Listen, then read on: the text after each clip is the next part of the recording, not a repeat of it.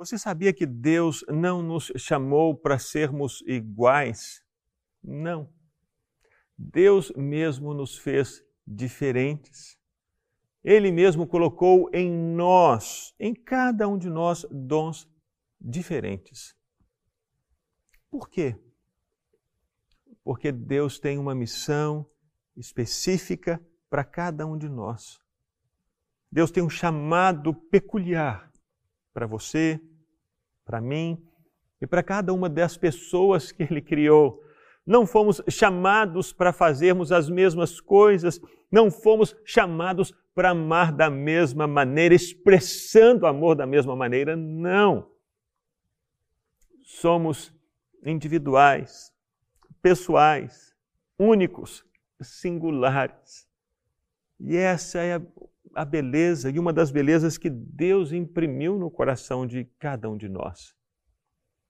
Paulo, ao falar sobre essa diversidade, essa, essa diferença maravilhosa do ser humano, dos dons e das capacitações, ele usa a figura do corpo humano, mostrando que é, o corpo humano também tem partes distintas, órgãos diferentes: é orelha, nariz, são olhos, é pescoço, são mãos, a mão não é chamada para ser pé, a orelha não é chamada para ser nariz. O nariz precisa continuar a ser nariz, a orelha, orelha, a mão, mão.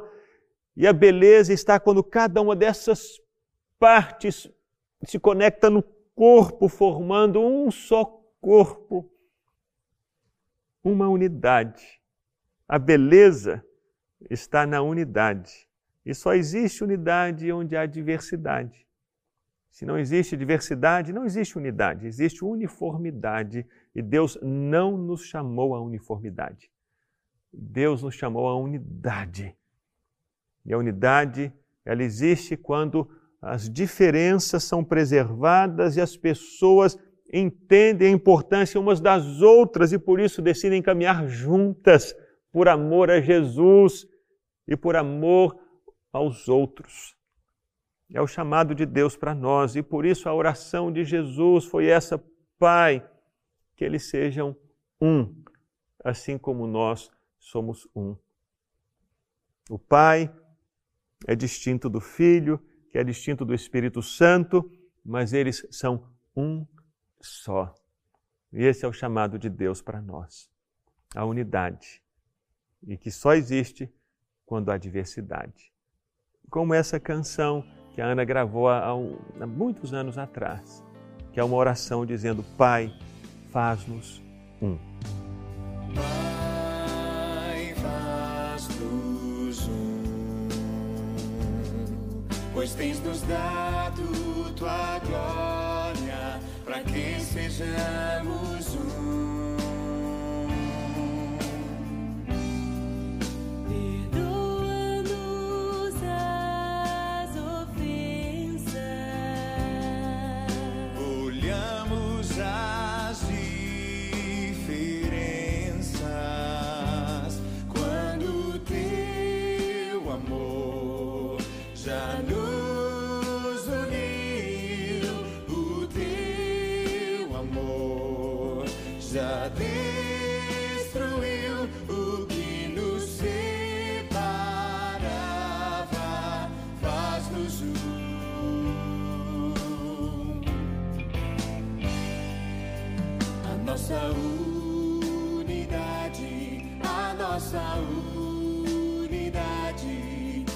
Trazer a glória do Senhor. A nossa unidade, a nossa unidade irá trazer a glória do